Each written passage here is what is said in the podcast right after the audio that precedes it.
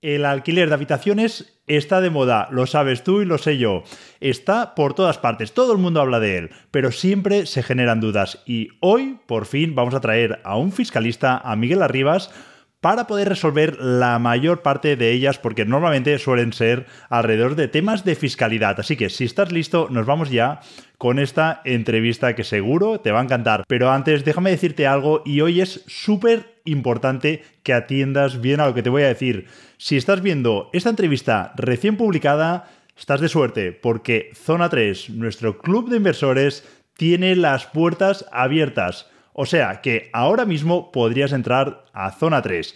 Y ojo, porque esto es un gran evento, es una auténtica fiesta, porque las puertas solo se abren un par de veces al año y cuando eso ocurre muchísimos inversores deciden tomar el paso. Ya somos más de 2.500 inversores dentro, así que si no te quieres perder esta fiesta, corre y vete a zona3.club y entra. Estoy yo personalmente en el otro lado esperando para darte la bienvenida. Además, esta vez esta apertura viene con muchísimas novedades que si no te quieres perder, debes irte a zona3.club antes de que cerremos puertas porque esto va a ser un plus plus. En 7 días las puertas volverán a cerrar y no las vamos a volver a abrir hasta nuevo aviso, no tenemos nueva fecha, no sabemos cuándo va a ser y lo que sí que sabemos es que el precio sigue subiendo cada vez que abrimos puertas porque el valor que hay dentro no para de crecer y de hecho la gran prueba de ello es que la tasa de bajas, los socios que entran y deciden irse, es prácticamente nula, siempre está por debajo del 3%, lo cual es una auténtica locura y es la cifra más democrática para demostrar que el valor que vas a encontrar dentro es muy alto. Así que si estás listo, nos vemos dentro de zona 3 y ahora sí, nos vamos ya con esta pedazo entrevista. Bienvenidos al podcast de Vivir de Rentas, un podcast donde te explicaré cómo alcanzar la libertad financiera gracias a las rentas inmobiliarias. Soy Germán Jover, analista financiero, inversor desde los 20 años y financieramente libre desde los 37. ¿Te interesan las inversiones inmobiliarias? Esta es tu casa. Aquí podrás escuchar mi experiencia y la de otros inversores exitosos, para que aprendas a construir tu patrimonio inmobiliario desde cero y logres vivir de rentas. ¿Preparado?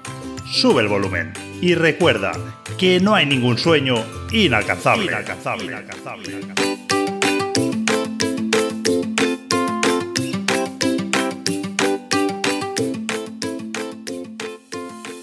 Hola a todos, bienvenidos, bienvenidas a una nueva entrevista del podcast de Ir de Rentas. Y hoy tenemos el honor y el placer de tener con nosotros a Miguel Arribas. Bienvenido, Miguel. ¿Qué tal, Germán? Buenos días.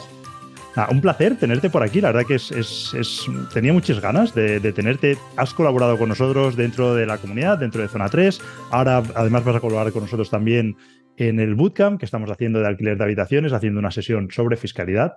Y me apetecía muchísimo que te pasaras también por el podcast pues, para resolver algunas dudas en específico y vamos a hablar del alquiler de habitaciones que generan pues muchas dudas en, el sector inmobiliario, ¿no? Es, es, algo que en los círculos de inversores pues eh, solemos abrir debates sobre ello. Así que yo creo que estaría, estará genial que tú vengas y pongas un poco de luz en la medida de lo posible a estas, a estas dudas. Lo primero que te voy a preguntar, para aquellos que, no te conozcan todavía, es que, te presentes, eh, quién es Miguel Arribas, a qué se dedica y por qué estás aquí.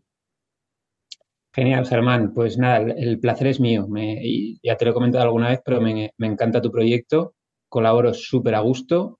Así que, eh, venga, vamos a darle caña a ver si ponemos, como dices, un poquito de luz en esa, en esa oscuridad que muchas veces que parece que es la, fiscalidad.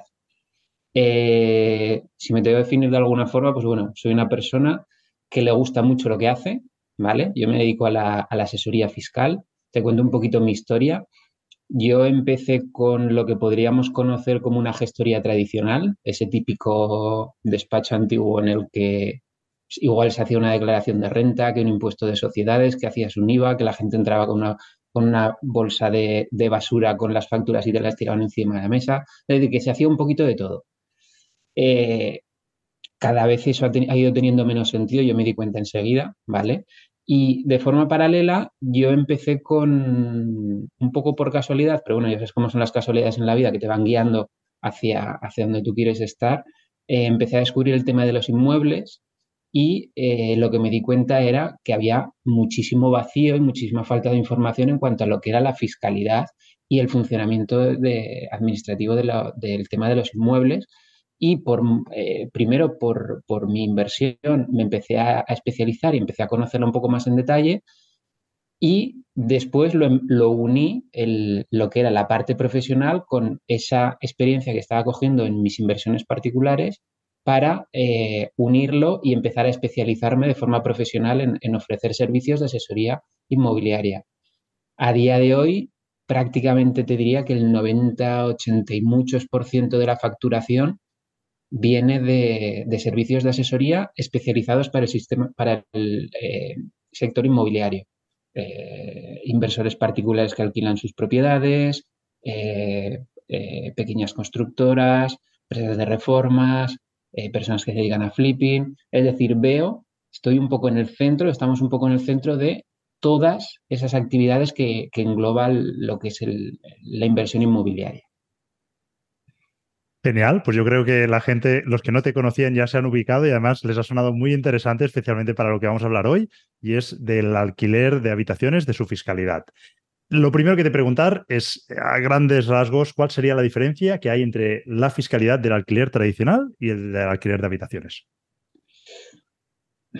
A ver, lo primero, eh, podríamos decir que es, eh, en esencia es lo mismo, ¿vale?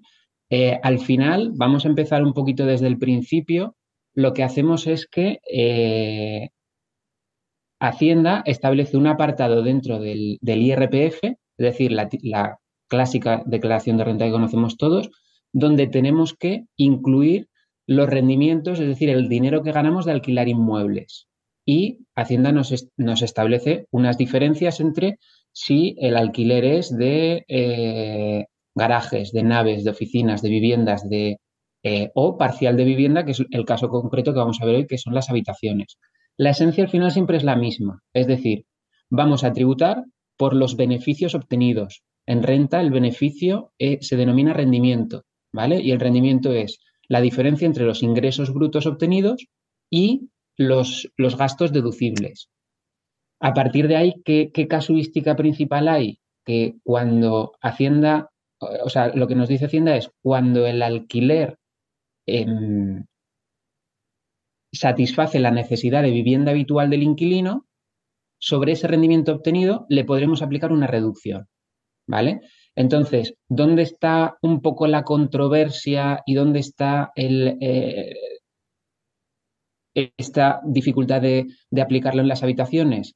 En si se puede entender que las habitaciones pueden ser, se pueden considerar vivienda habitual del inquilino o no porque de esta forma podremos saber si son alquileres susceptibles de em, poder tener esa reducción o directamente simplemente tienen que tributar por hacer ingresos menos gastos y la base, general, y la base que tengas la integras en la base general. ¿Vale?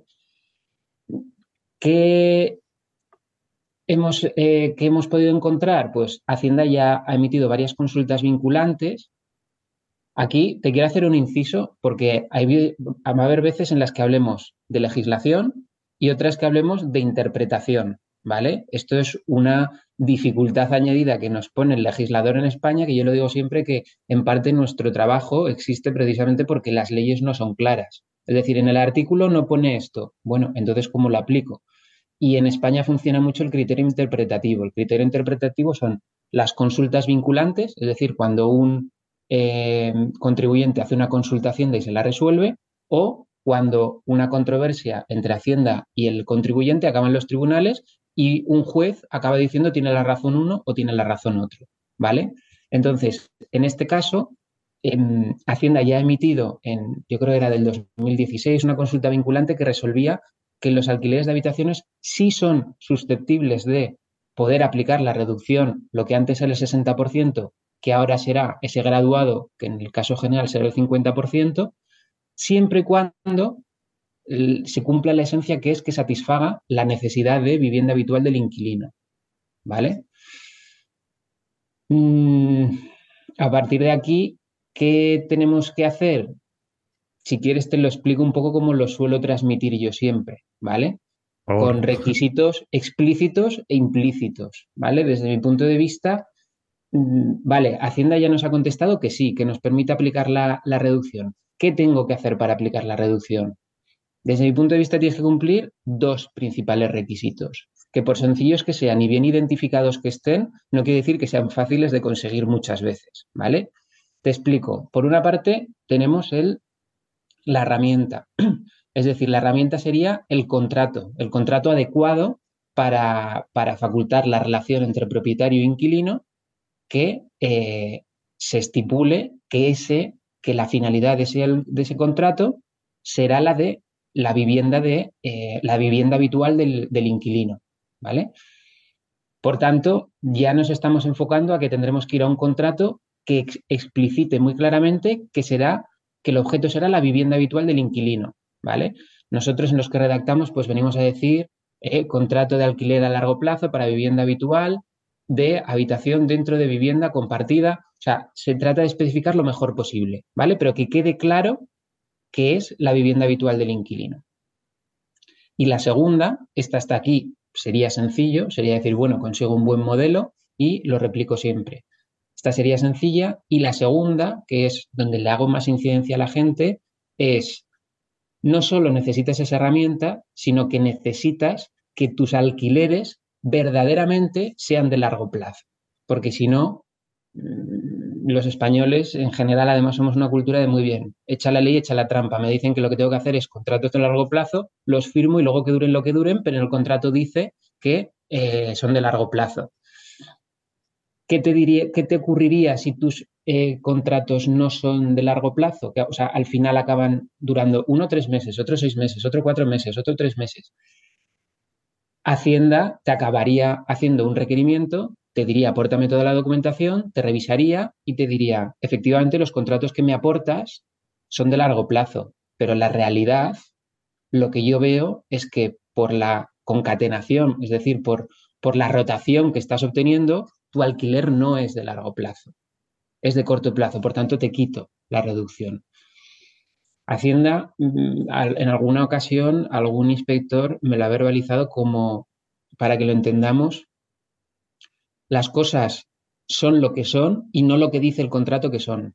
Es decir, podemos utilizar un contrato perfecto redactado por un super despacho de abogados. Si luego la realidad es que no se cumple, eh, no nos van a permitir y antes o después vamos a tener problemas, ¿vale?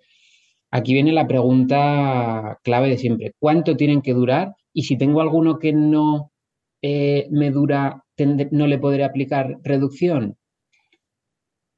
Esto ya, mm, aquí ya volvemos a lo mismo, no está explicitado, entonces queda mucho a, a criterio de la persona que te pudiera revisar la declaración de renta. Yo lo que suelo explicar es que, a ver, lo que tendrías que centrarte es que por lo menos el 80-85% de los contratos que hagas tienen que ser verdaderamente de larga duración, es decir, que superen el año.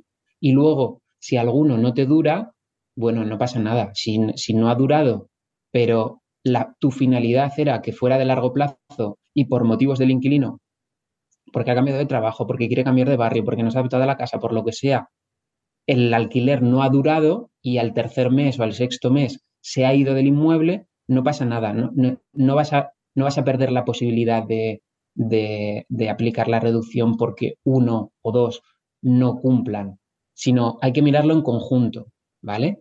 Y eso también da un poco respuesta a si hay algún contrato que es corto, le tengo que aplicar reducción y a los que son largos, eh, sí que se la aplico.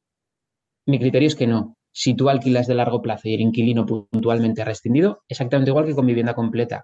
Con vivienda completa es menos habitual, pero también pasa. Hay veces que, oye, tú alquilas a cinco años y a los seis meses te llaman, oye, que nos hemos divorciado, que cada uno nos vamos a vivir en otro sitio.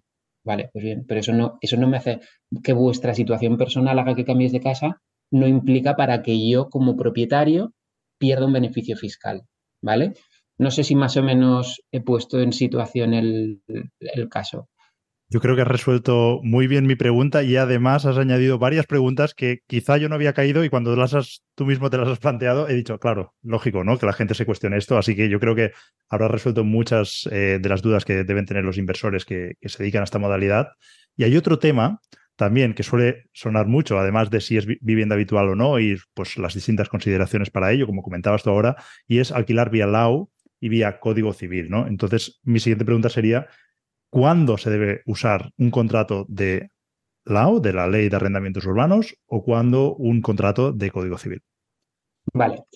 Vamos a empezar un poco de, la parte lo que sería más teórica y, jurídica a bajarlo al caso práctico nuestro, ¿vale? En principio, en la legislación española existen esos dos contratos, que es el que rige la LAU y el otro es el que rige el Código Civil, y la finalidad de los contratos LAU sería la de eh, regir las relaciones de largo plazo y de vivienda habitual del inquilino. Y los de Código Civil regirían o rigen eh, las relaciones de contratos temporales. Entonces, de forma natural, ya estamos entendiendo que los de LAU son de largo plazo y son los que facultan la, reducción y los de Código Civil serían los de temporales. Aquí en temporales englobamos tanto los alquileres vacacionales como los sin ser vacacionales eh, no tienen la condición de vivienda habitual del inquilino. Por ejemplo, los alquileres que hacen las empresas para que viva un trabajador eh, cuando, se desplaza, cuando se desplaza a esa ciudad o alquileres de, eh, me voy, sé que voy a estar tres meses desplazado en esa ciudad, alquilo una vivienda por tres, cuatro meses, ¿vale? No solo nos centramos en los, en los turísticos, ¿vale? Volvemos a lo de antes. Hacienda en, el, en la ley de IRPF nos dice que, que el requisito principal es que el, la vivienda sea la vivienda habitual del inquilino. Y no habla y no, y no especifica concretamente que tenga que ser LAU, ¿vale? Pero sí que es cierto que aunque no cierra la puerta al Código Civil, en diversas consultas vinculantes equipara vivienda habitual con contrato LAU. Por tanto, ya te está enfocando a, si quieres aplicar esto, tendrás que utilizar LAU. Pero siempre deja la puerta abierta que en cualquier caso, siempre que el, contribuyente justifique o acredite, mejor dicho, que es la vivienda habitual del inquilino, no te limitan, o sea, no te dicen no código civil. No hay ninguna ley, ninguna consulta vinculante que te diga no puedes aplicar esta reducción si aplicas, si utilizas un contrato de código civil. ¿Vale? Que no lo especifique no quiere decir que Hacienda se resista todo lo que puede y siempre que ve un código civil intentan llevarlo a temporal, ¿vale? Y ya está siempre, al final, ¿qué problema hay con esto? Que te ponen más carga de prueba. Es decir, a priori, si tú utilizas un contrato LAU, ya estás dentro de esa normativa, ¿vale? Y si utilizas código civil, nos iban a la otra. Mm, no sé si más o menos vamos enfocados en la respuesta. Sí, sí, perfecto. Eh, queda claro el, matiz, em, aunque, claro, quedan incógnitas, ¿no? Sobre todo en el caso del Código Civil, ¿no? No sé si se podría concretar en qué caso. Bueno, entiendo que concretar con certidumbre, ¿no? Pero ah, con, no sé, por dar un poco más de, luz en cuanto a que en qué casos sí que podríamos acogernos a la bonificación fiscal si además usamos el Código Civil o más que afirmar en qué casos, eh, ¿qué podríamos hacer para facilitar que Hacienda, a pesar de usar el Código Civil, nos permita ah, aceptarlo como, como, contrato de larga duración? Y yo creo que aquí es el kit de la cuestión, y por si hay gente que no lo está interpretando así, acogernos a la bonificación fiscal del 60%, que ahora eh, eh, va a ser del 50, bueno, el rango del 50 al 90, esa es como la gran ventaja. Luego hay otras ventajas del Código Civil, como que es más flexible y, bueno, no sé si alguna otra que, puedas comentar tú. Pero para poder coger eso mediante el Código Civil, ¿qué podríamos hacer para pues, sumar eh, probabilidades? Vale. Te lo explico un poco de forma coloquial, como, como, trato de bajar los conceptos un poco a lo mejor más complejos a, a una explicación coloquial para que nos entendamos. ¿Vale? Al final, de la teoría que hemos visto, lo que se desprende es que si hacemos un pros y contras de cada contrato, el contrato LAU tendría el principal beneficio que sería el, el, aplicar la reducción y el beneficio fiscal del 50%. ¿Vale?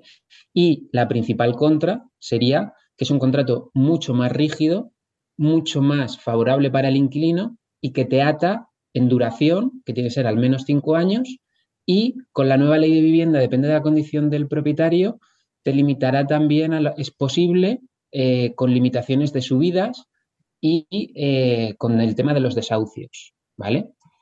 Por su parte, el Código Civil, el contrato de Código Civil es un contrato mucho más abierto, mucho más flexible.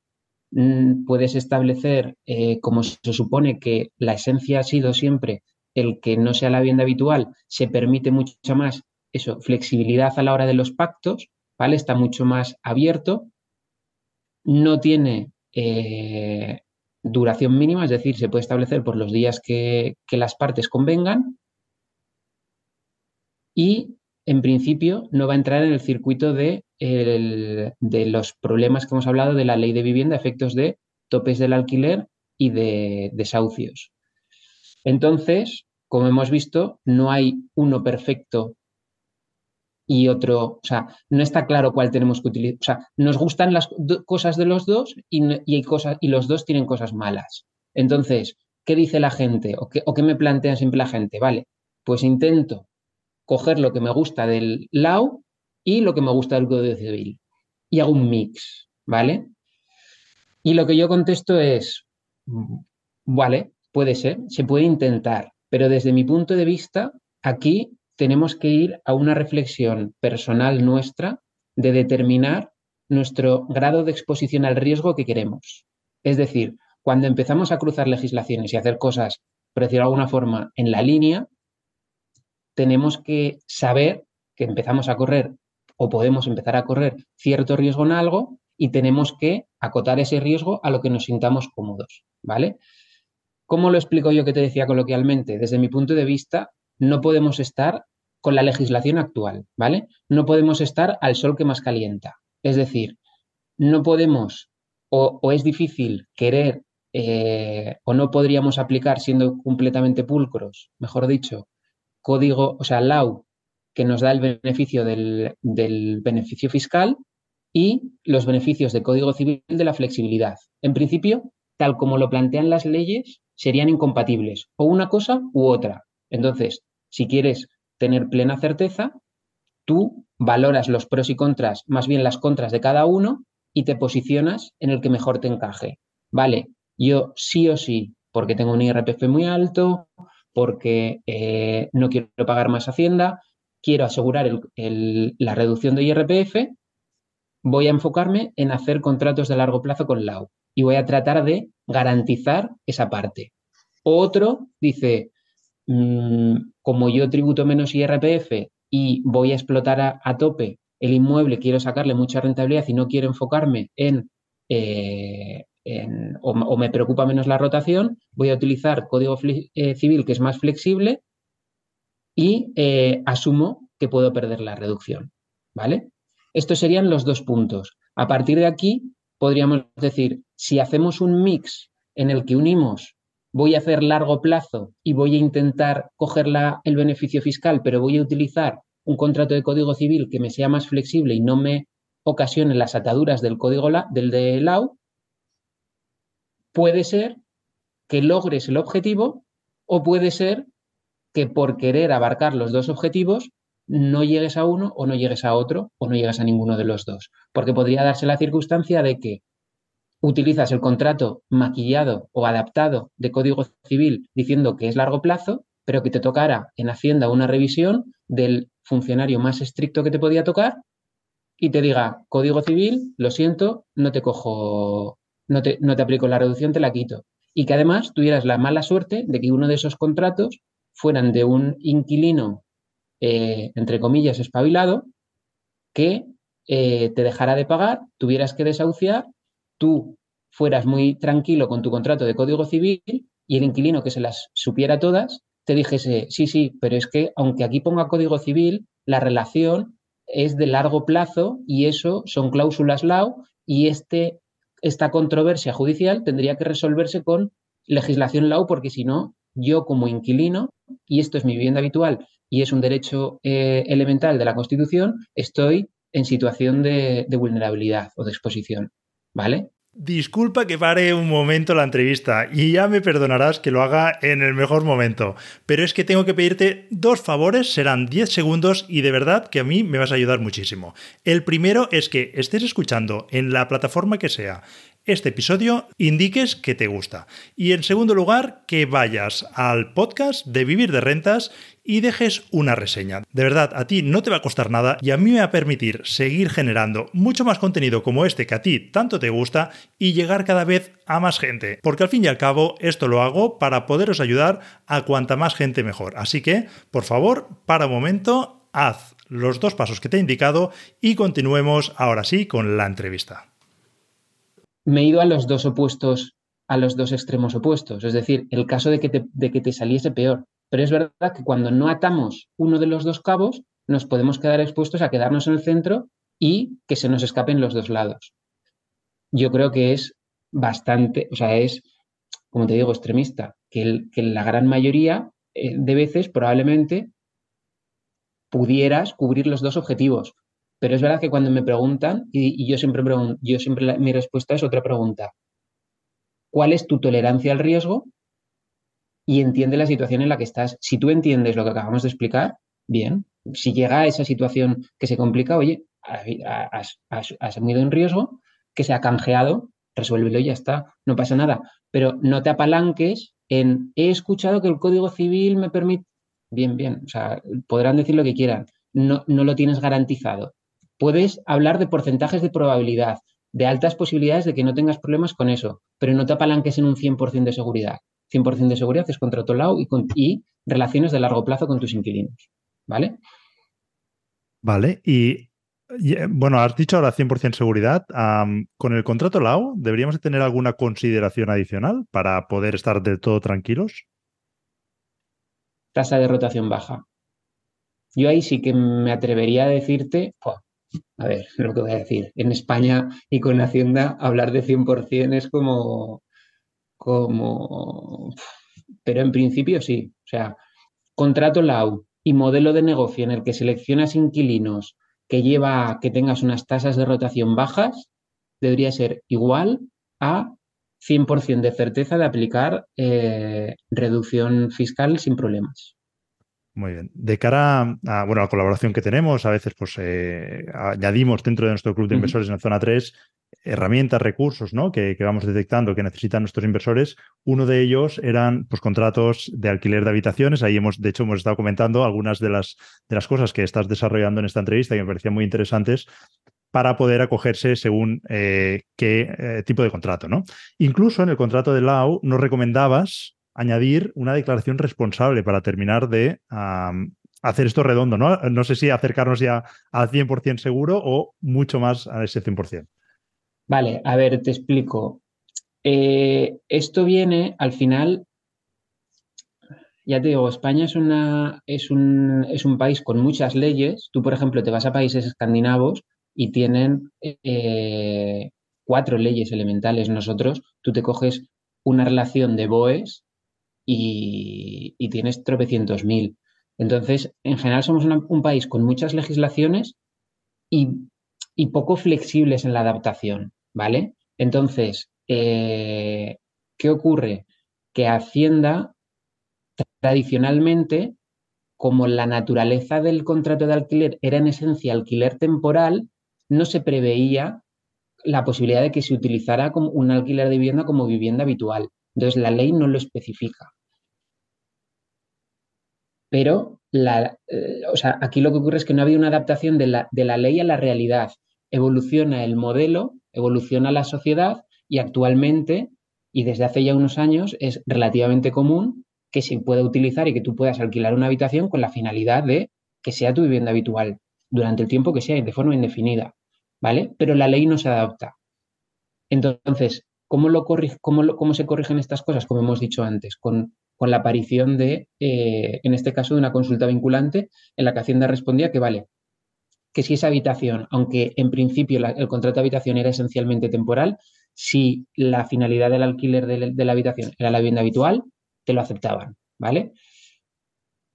En esa situación de cierta incertidumbre en el que eh, solo está sustentado sobre una consulta vinculante y además eh, pues eso, eh, con la carga de la prueba siempre, carga de la prueba significa, en términos jurídicos, que, eh, carga de la prueba la tiene el que tiene que demostrar que, lo, que lo que es verdaderamente lo es. Es decir, en este caso la carga de la prueba la tiene el contribuyente, es decir, el inversor, que tendría que acreditar que verdaderamente la relación con su inquilino es de largo plazo. Entonces, utilizamos el contrato y además utilizamos un documento adicional que es el que estás mencionando, que es una declaración responsable que viene a decir, yo, eh, en calidad de inquilino, según contrato de alquiler con la persona X, declaro responsablemente que para mí esa eh, habitación dentro de esa vivienda supone mi vivienda habitual no disponiendo de otra. Entonces, es un documento adicional que da más fuerza a la justificación de que, de que verdaderamente el inquilino dice explícitamente que, que para él es su vivienda habitual y eso, si en algún momento tenemos algún tipo de revisión, es un documento más a aportar, es otro indicio más. Un tercero, que no soy yo, diciendo que lo que yo he hecho en mi declaración de renta está soportado con ese justificante. Genial, pues queda clarísimo. Y hay otro tema que se escucha mucho en círculos de inversores y es eh, que se dedican al alquiler de habitaciones y es cuando alquilan a estudiantes, ¿vale? Entonces, ah, de hecho, he escuchado que hay alguna sentencia en este sentido y es que se cogen también a la bonificación fiscal, considerándolo pues que es su residencia, ¿no? Em, ¿Qué opinión tienes tú sobre, sobre esta peculiaridad? volvemos a lo mismo, ¿vale? Tema de que cada persona tiene que encontrar su, em, su tolerancia, su exposición al riesgo según su tolerancia. En concreto, con el tema de los, de los estudiantes, bueno, un poco más, un poco más en, en genérico, te podría decir, siempre que hacemos mención, o sea, cuando tú haces una declaración de renta o cuando tú haces cualquier acto con la administración, en principio lo que se rige es la ley. Es decir, el artículo tal cataloga este contrato o esta relación, lo entiende como de largo plazo o de corto plazo. Y eso es lo que ante una revisión Hacienda te va a aplicar. ¿Vale? De, las, eh, de los pleitos entre eh, contribuyentes y Hacienda, hay veces, muchas, que los tribunales le dan la razón al contribuyente, creando sentencias en contra de los criterios que tiene Hacienda y, por tanto, en contra de, los criterios que están sustentados, supone, sobre la ley. Es un poco lo que ocurre en este caso. Es decir, en principio, la ley y eh, Hacienda, o la interpretación de, que hace Hacienda de la ley, es los contratos de estudiantes, como no llegan al año, no los podemos considerar vivienda habitual. Por tanto, son siempre temporal. Y en virtud del artículo no me acuerdo cuál, X de la ley de IRPF, si te hago una revisión, te voy a quitar la bonificación, ¿vale? Una persona, un contribuyente no se conformó con eso y llevó a los tribunales a Hacienda. Discutieron y el juez interpretó, me parece que era una sentencia, este caso era de Valladolid, eh, interpretó que tenía razón el contribuyente y le dio la razón diciendo, aunque no haya durado el año, durante 11 meses ha representado su vivienda habitual porque no se ha trasladado a otro sitio y por tanto le doy la razón al contribuyente. Y en ese caso concreto le devolvió el recargo, la sanción, lo que le había impuesto Hacienda. le corrigió la declaración a su favor. ¿Eso quiere decir que yo automáticamente si mañana hago una declaración de renta y me la intenta corregir Hacienda, yo le voy a decir, no, no, pero que hay una sentencia que el que te corrija en Hacienda, el, funcionario, te va a decir, no, no, me parece muy bien que hay una, una sentencia, pero lo que dice la ley es este, yo si te la aplico, aquí tienes tu liquidación paralela, si quieres, recurso de reposición y después económico-administrativo. A lo que voy, mm, que haya sentencias en contra de Hacienda no quiere decir que la ley se haya modificado. La ley sigue, haciéndolo, sigue siendo exactamente igual. Y tienes que saber que en un 99% de posibilidades, Hacienda, si te revisa, te va a aplicar la ley y aunque tú en, el escrito de alegaciones digas, en virtud de la sentencia tal y la menciones, Hacienda no te va a hacer ni caso. Porque quienes están liquidando ahí, quienes están corrigiendo son funcionarios de Hacienda. Otra cosa es que con esa eh, liquidación paralela tú puedas ir a tribunales y en un tribunal, sí que ya se considera jurisprudencia y tú puedes decir, vengo a pleitear con Hacienda y el caso es exactamente igual que de la sentencia X al que se le dio la razón al contribuyente y que tus posibilidades de éxito sean mucho más altas. Pero eso, ¿por qué te he empezado diciendo cada uno tiene que valorar su exposición al riesgo? Porque hay gente que dice, yo ya me pongo nervioso de recibir la carta de requerimiento de Hacienda como para pensar en que si tengo que defender esto, probablemente lo tenga que defender en los tribunales con un delay de tiempo de 3-4 años. ¿Vale? Eh, probablemente cuando empieza a haber sentencias en contra de Hacienda, el mecanismo natural, Hacienda lo que hace es adapta la ley. Oye, eh, cuando vienen sentencias o de tribunales, eh, tribunales supremos, incluso cuando vienen algunas de que veces que le da toques de atención Europa.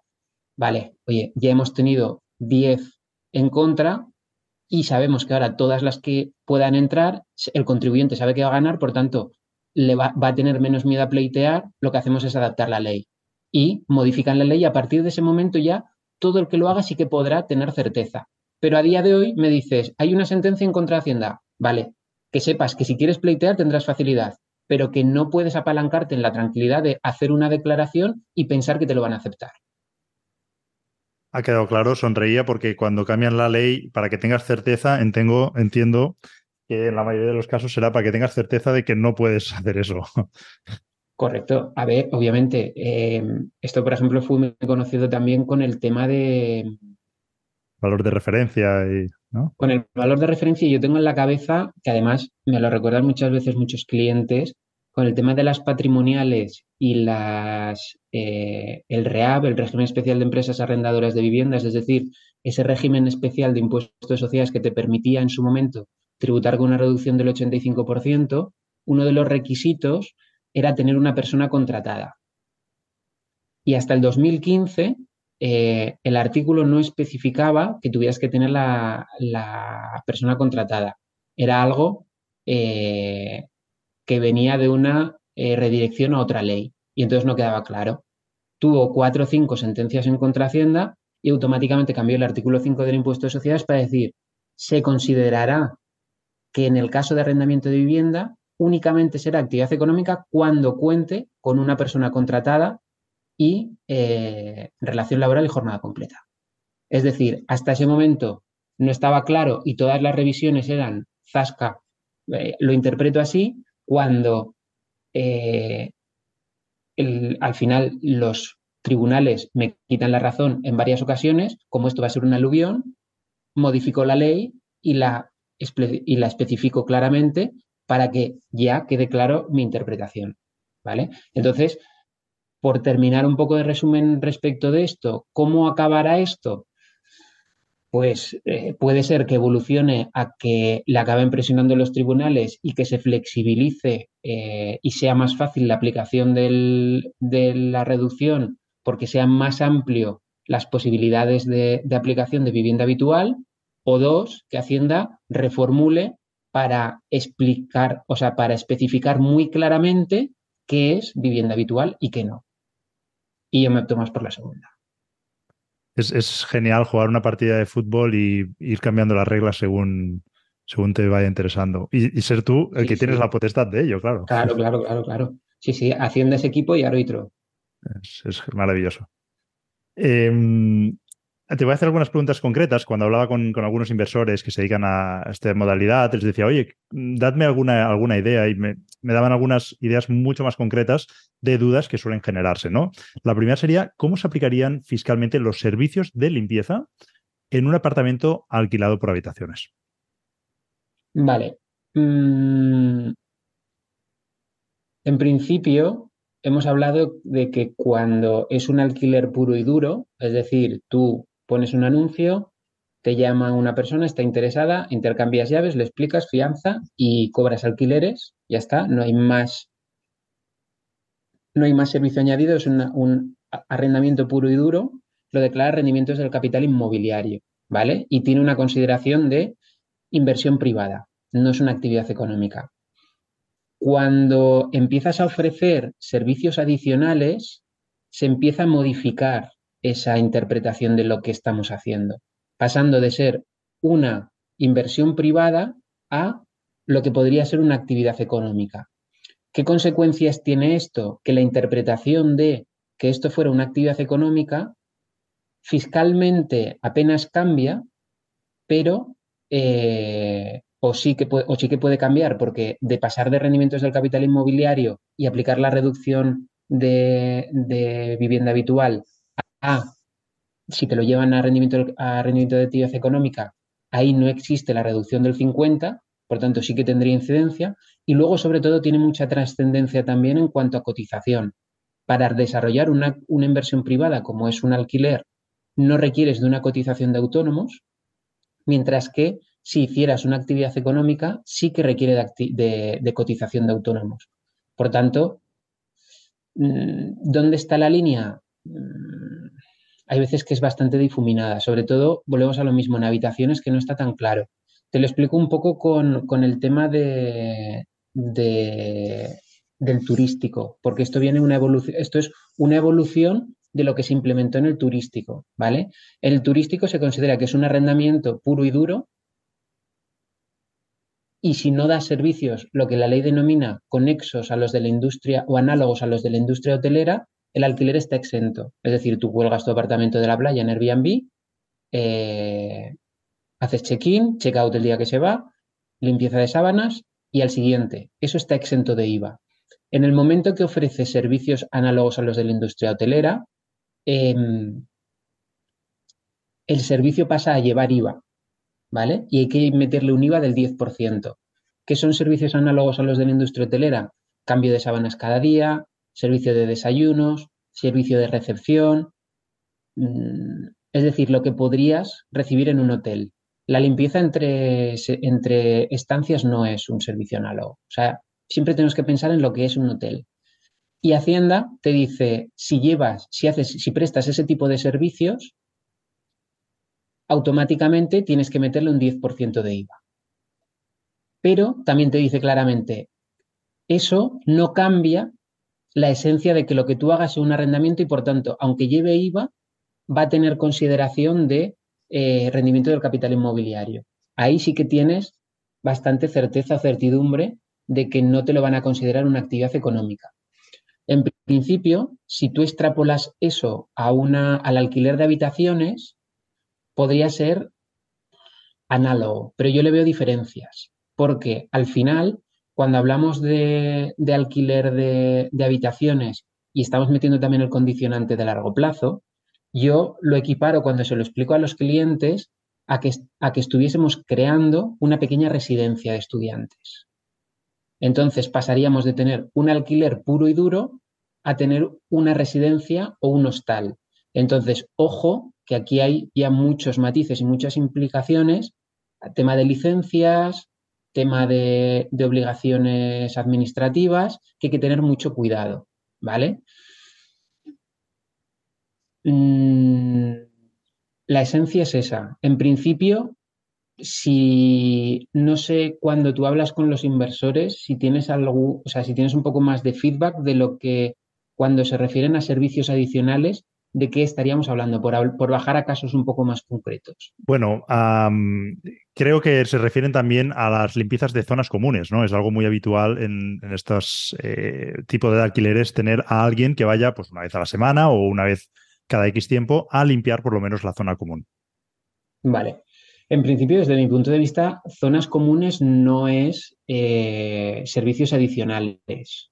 Igual que poner un Netflix, igual que poner Wi-Fi, eh, desde mi punto de vista, eso no son servicios adicionales. Servicios adicionales serían, eh, por ejemplo, gente que se plantea darles catering.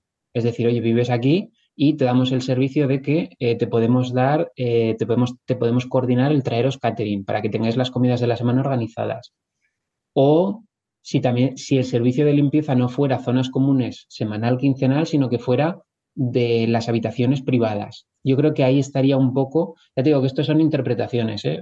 basta que yo diga una cosa para que Hacienda o una... Es que cuando hablamos de Hacienda tenemos que tener en cuenta que no es Hacienda como un ente, es un montón de funcionarios que cada uno puede tener su interpretación. Yo creo que la visión, por lo que yo he hablado, yo aprovecho mucho siempre las inspecciones y las revisiones para hablar con los inspectores para ver los criterios que, ellos tienen y para sacar información. Y respecto de estos temas, siempre que he preguntado, la conclusión que he sacado es limpiezas de zonas comunes, wifi, Netflix, no es un servicio adicional. Cambiado de sábanas, lavandería, eh, catering, sí que sería servicio adicional, ¿vale? Por meterte aquí un poco la... Como resumen, por cerrar esto sería, si el arrendamiento es puro y duro eh, y no ofrecemos servicios adicionales, IRPF, rendimientos del capital inmobiliario, si es largo plazo, perfectamente, y utilizamos la herramienta correcta, perfectamente reducción.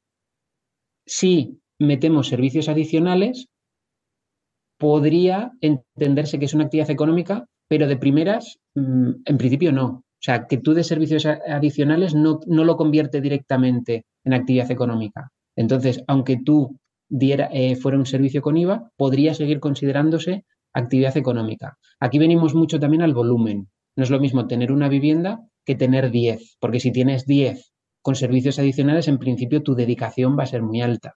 Y también te van a decir que estás, eh, es más fácil que te levanten una actividad económica, ¿vale? Entonces, si no aplicas eh, servicios adicionales, en principio total certeza, si aplicas servicios adicionales, tendrías que valorarlo ya más individualmente cada uno y decir, tener la luz, el piloto ese rojo, decir, ojo, tengo que revisar, voy a ver mi caso un poco más concreto para ver si es IVA y a efectos de IRPF, capital inmobiliario o actividad económica, ¿vale? Y te decía, aquí te meto una pequeña, una pequeña explicación, un inciso también para que la gente entienda el tema del IVA o, en qué casos podría ser positivo, porque a priori dices, no me beneficia en nada el, que sea, el que sea un alquiler sujeto a IVA. Eh, nosotros utilizamos este, eh, estos servicios adicionales que estamos hablando para, eh, sobre todo en los casos de em, los que hacen rent to rent, es decir, no los que alquilan habitaciones propias, sino los que alquilan una vivienda en conjunto para después subalquilarla en viviendas, eh, o sea, en, por habitaciones, ¿vale?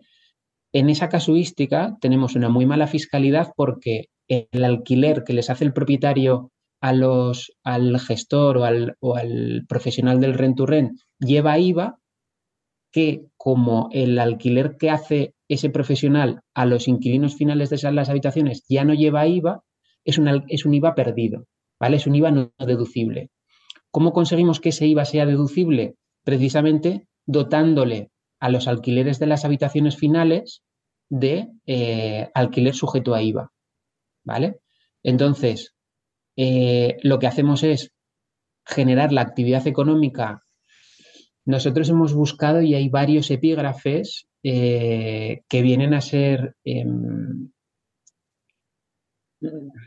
capacitantes para, actividad económica y servicios adicionales, pero que no nos conllevan obligaciones de licencias, de, antiincendios, etcétera, como puede ser un hostal, ¿vale?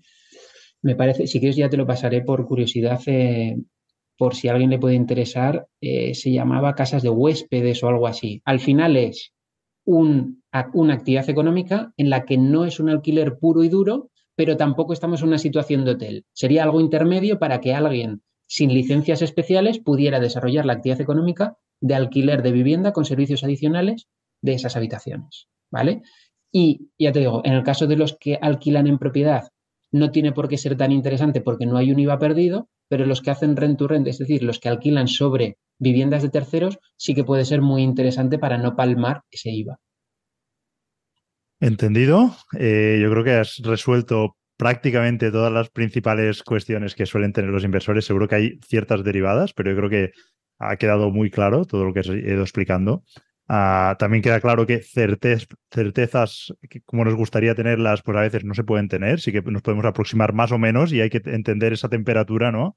Que comentabas un poco de, cómo de haber solo el riesgo es cada uno o, cómo le interesa, ¿no? Porque has, comentado un punto interesante de en función de lo alto que estés tributando ya por rendimientos del trabajo, valora, ¿no? Que, que si te merece la pena o no jugar para un lado o para otro. Eh, me queda una última pregunta antes de, pasar ya a la segunda parte de la entrevista. sería, en concreto, dentro de la ley de vivienda, de la nueva ley de vivienda, em, te preguntaba si contarían los apartamentos alquilados por habitaciones dentro del Código Civil, o sea, usando Código Civil, como vivienda del inquilino de cara a ser gran tenedor. Vale, eh, en principio lo que es la ley de vivienda solo afecta a relaciones con em, de LAU, ¿vale? Todo lo que va por código civil va, va aparte. Entonces, eh, gran tenedor será cuando tengas más de 10 o más de 5 dentro de zona tensionada. Si tú, tienes, si tú cumples esos requisitos, si todos tus alquileres son código civil, no te va a afectar de ninguna forma porque tu contrato no está eh, dentro de los parámetros de esa ley. Ahora bien, si tú estás dentro de esa situación de más de 5 o más de 10, depende de las características, y haces un contrato LAU, a ese contrato LAU sí que le será de aplicación las condiciones o los condicionantes de gran tenedor. ¿Vale? Yo creo que esto es otro de los, de los detonantes que hará que todavía se busque más y se polarice más el contrato de código civil. Porque si no, eh, el legislador va a entender que todo el mundo va a intentar utilizar contratos de código civil para ocultar relaciones de largo plazo que tendrían que ser LAO para escapar de una eh, legislación contraria que sería la, nueva ley de vivienda. Entonces, ya te digo, mi reflexión por ahora no se sabe porque se acaba de implementar y de hecho ni siquiera están todavía todo el tema de las zonas tensionadas, eh, el tope del alquiler no está operativo todavía. Es decir, es algo que todavía está plenamente implementándose, pero que mi intuición me dice que a medio plazo será uno de, uno de los elementos que que pongan más foco todavía en controlar que verdaderamente se aplican correctamente código civil y lao en cada caso. Genial, pues ahora sí que ha quedado clarísimo y yo creo que ha resuelto ya todas las dudas. Ya como curiosidad, antes de terminar la primera parte de esta entrevista, eh, me gustaría preguntarte, antes comentabas que estabas invirtiendo ¿no? en inmuebles también, ¿en qué modalidad inviertes? Yo, eh, yo soy de largo plazo. O sea, mi visión es largo plazo porque es es la, eh, la inversión pasiva. Lo que son habitaciones, lo que es turístico. Probé el turístico, ¿eh? en, playa lo, probé y me, aburrí. No, no, era lo mío. No. Ahora lo tengo como, como segunda residencia. Eh, y a mí me gusta la parte pasiva del inmobiliario. Muy bien, así, coincidimos. Yo también siempre digo muy claramente es que hay que tener claro cuándo es una inversión y cuándo es un negocio. No digo que las habitaciones sean un negocio, pero se asemejan más a un negocio de lo que puede ser un, alquiler tradicional, porque requiere más implicación, hay más trabajo, hay más, más dolores de cabeza, ¿no? Obviamente luego también hay más rentabilidad, pero bueno, en tu caso tú tienes tu negocio, eh, yo tengo mi otro negocio y ahí es donde está mi foco. Yo creo que aquí la reflexión está en comparar eh, en igualdad de condiciones. Es decir, yo no puedo decir una vivienda la alquilo a una familia y me deja X de rentabilidad.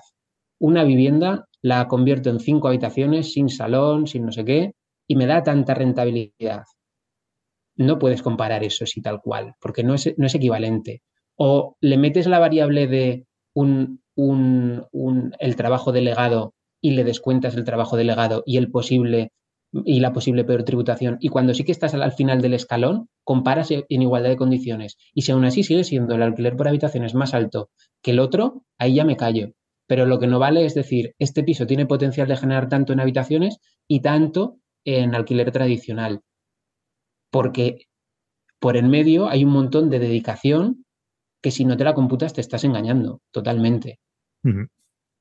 Sí, lógicamente, pues habrá gente que a lo mejor no tiene más trabajo, no tiene un negocio y tiene tiempo disponible o, les apetece dedicarse más activamente a cambio de obtener más ingresos, pues quizá para crecer más rápido, pero claro está que hay que tener en cuenta que no es comparable, que hay una dedicación ahí y hay el matiz de que se asemeja más a un negocio y hay una implicación mayor. Claro. Totalmente. Yo creo que es una reflexión, ya te digo, y no es ni bueno ni malo, simplemente es una reflexión personal que a cada uno le encaja una cosa u otra. Por supuesto. Genial, oye Miguel, pues súper interesante. Ya hemos terminado la primera parte de la entrevista y una segunda que es para conocerte un poco mejor a ti. No sé si hay algún tema que no hayamos tratado y que quieras comentar. Yo creo que más o menos eh, hemos cubierto un poco todos los, eh, todas las aristas y todos los puntos de vista del alquiler por habitaciones. y yo creo que más o menos no nos hemos dejado nada. Hemos visto un curso un poquito del tema del rent to que lo hemos metido también al final son habitaciones. Yo creo que por mi parte hemos cubierto, pero si te ha venido a la cabeza alguna cosa más, la, la resolvemos. Nada, clarísimo todo. Em, yo todas las preguntas que tenía te las he hecho, seguro que quedarán algunas ahí encima de la mesa y que podemos eh, convocarnos en un futuro a hacer una segunda, segunda entrevista. Pues, es verdad que esto, eh, las dudas siempre son ilimitadas, ¿eh? o sea, son como pozos sin fondo, siempre, siempre hay un escalón más, siempre parece que... Y sí, ¿no? Y sí. Claro. El problema es lo que hablamos siempre, mucha interpretación y muchos casos particulares. Yo cada vez evito más el dar respuestas concisas sin contexto claro de la persona, porque es que depende tanto de la situación de cada persona y lo que para uno sí, para el otro no, que hace que todos sean un montón de, eh, de, posibilidades. Genial, Miguel. Pues oye, vamos a pasar a la segunda parte. Además, viene con novedades. Hemos cambiado un poquito el, el formato y son 16 preguntas en concreto y te voy a dar tres minutos para responderlas. Son preguntas y respuestas muy rápidas. Además, voy a poner el cronómetro aquí, que lo tengo por aquí. A ver si lo conseguimos. Eres la segunda persona a la que le hago este ejercicio. La primera no llegó a bajar de los tres minutos, aunque se quedó cerca. ¿eh? O sea que creo que estoy regulando el tiempo, pero creo que tres minutos se puede, se puede hacer. Así que, si te parece, vamos allá. Le pongo el cronómetro y empezamos. Mira, la primera pregunta: ¿vives en propiedad o alquiler? Propiedad. Casi propiedad. ¿El qué? Casi propiedad, lo que te decía, que estoy. Bueno, me parece que lo hemos comentado antes de. Antes, de grabar, sí. Que justo acabo de hacer el, cambio ahora y me acabo de pasar al otro bando. Así que propiedad. ¿Una ciudad que recomendarías para invertir en inmuebles? Mm, Alicante. ¿Alquiler o flipping houses? Alquiler. ¿Qué es lo que más valoras de una persona? Coherencia e integridad. Muy bien. ¿Con qué persona, famosa o no, viva o no, te gustaría tomar un café y charlar con él? Te diría ahora mm, Rafa Nadal. Muy bien. ¿Tienes alguna manía que te caracterice? Muchas. Te podría decir de, que no tengo manías, tengo muchas manías.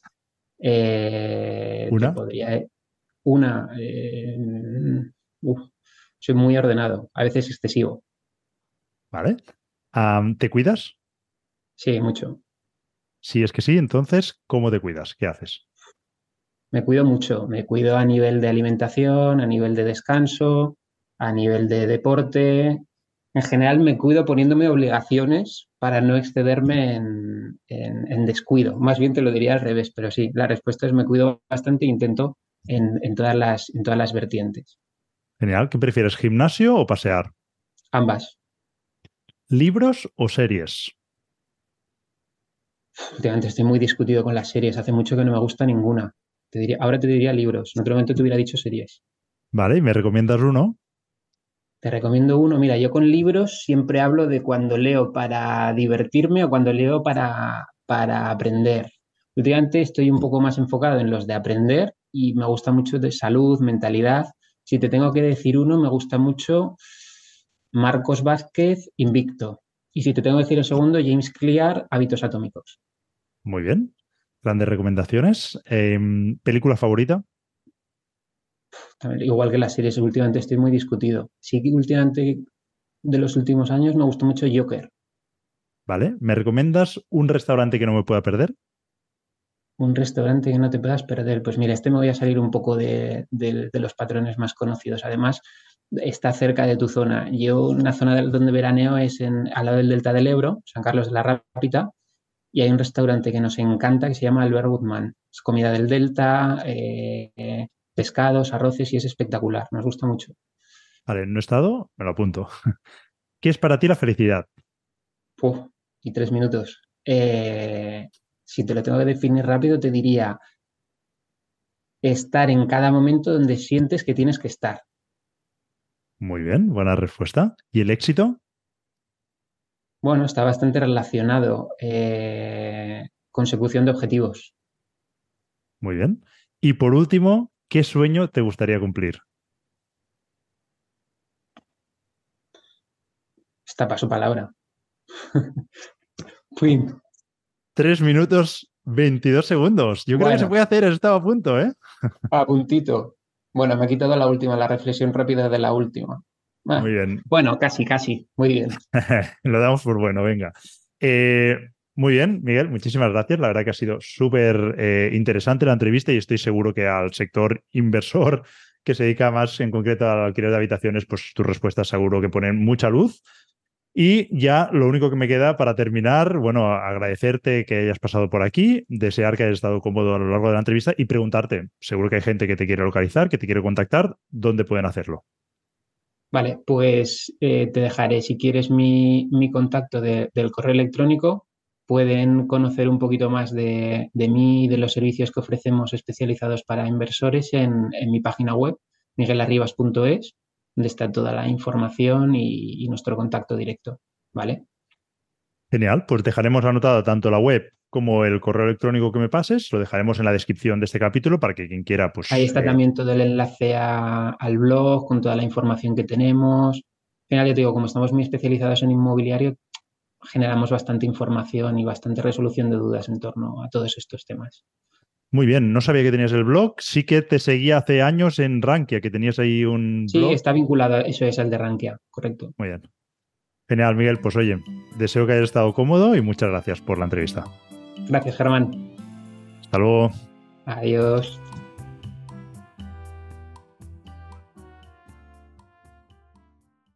Hasta aquí el capítulo de hoy. Si te ha gustado, puedes compartirlo entre tus contactos y además dejar algún comentario o una valoración positiva. Y recuerda que puedes suscribirte en vivirderrentas.net y recibirás un aviso cada vez que publiquemos un nuevo artículo o un nuevo podcast.